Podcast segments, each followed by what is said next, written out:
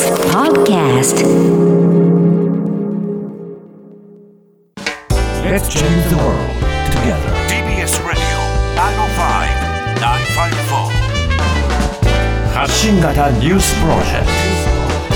ト荻上チキセッションここからは最新のニュースをお送りするデイリーニュースセッション。まずはこちらのニュースからです。ニューヨークダウおよそ2年ぶりに大幅下落。アメリカの中央銀行にあたる FRB 連邦準備制度理事会による金融引き締めの発表を受け、今日未明、ニューヨーク株式市場のダウ平均株価は大幅に値下がりしました。終値は1063ドル9セント安い3万2997ドル97セントとなり、およそ2年ぶりの下げ幅となっています。前の日には FRB のパウエル議長が0.75%の利上げを積極的に検討していないと発言したのを受け、930ドル以上値上がりしましたが、一転して全面安となりました。その流れを受け、今日の日本市場でも日経平均株価が200円以上値下がりする場面がありましたが、結局、連休前2日と比べ185円ほど高い2万7003円56銭で取引を終えました。マリウポリからの市民退避めぐり、国連が新たな計画化。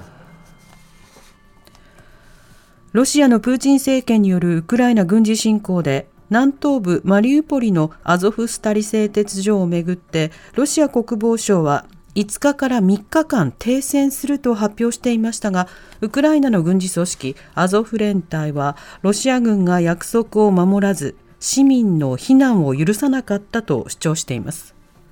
ウクライナの副首相は現地の6日正午に退避が始まるとしていますが予断を許さない状況です。一方、国連安全保障理事会は5日、ウクライナ軍事侵攻について会合を開催し、グテーレス事務総長がマリウポリや近隣から市民の退避に向けた新たな計画が進んでいると明らかにしました。3度目となる計画は、国連と赤十字国際委員会が共同で進めているということです。そのような中、プーチン大統領は5日、ラブロフ外相によるナチスドイツの指導者ヒトラーがユダヤ系だったとの発言について、イスラエルのベネット首相との電話会談で謝罪。ベネット首相は謝罪を受け入れたとイスラエル政府が発表しました。ラブロフ外相はイタリアメディアへのインタビューで、ヒトラーがユダヤ系だったと発言し、ゼレンスキー大統領がユダヤ系でもウクライナにナチス勢力が存在しないことにならないと述べていました。知床沖の行方不明者捜索範囲を拡大。知床沖の観光船沈没事故をめぐり、行方不明者の捜索は今日で2週間が経ち、海上保安庁はロシアとの調整がついたとして、今日から北方領土の国後島の周辺に捜索の範囲を広げています。こうした中、運航会社知床遊覧船の桂田誠一社長が法律の要件を満たさずに船の運航を統括する運航管理者を務めていた疑いが浮上しています。海上運送法の施行規則では、運航管理者になるには船長で3年以上、甲板員で5年以上、運航管理で3年以上の経験など複数ある要件のうちいずれかに該当しなければいけません。しかし運航会社の複数の関係者が桂田社長は船の運航業務にほとんど携わった経験がないと証言。国交省は桂田社長が船舶免許を持っていたかを含め運航管理者の要件を満たしていたか特別監査で調べています。岸田総理が外遊を終え帰国。国会は会期末まで1ヶ月余り。岸田総理は8日間にわたる東南アジアとヨーロッパの歴訪を終え帰国しました。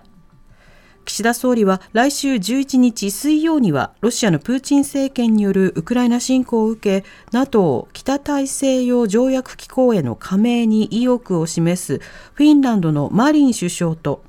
12日には EU ヨーロッパ連合のフォンデアライエン委員長との会談を控えています。一方来月15日に会期末を控える国会では大型連休明けから夏の参院選を見据え与野党の攻防が激しさを増す見通しです。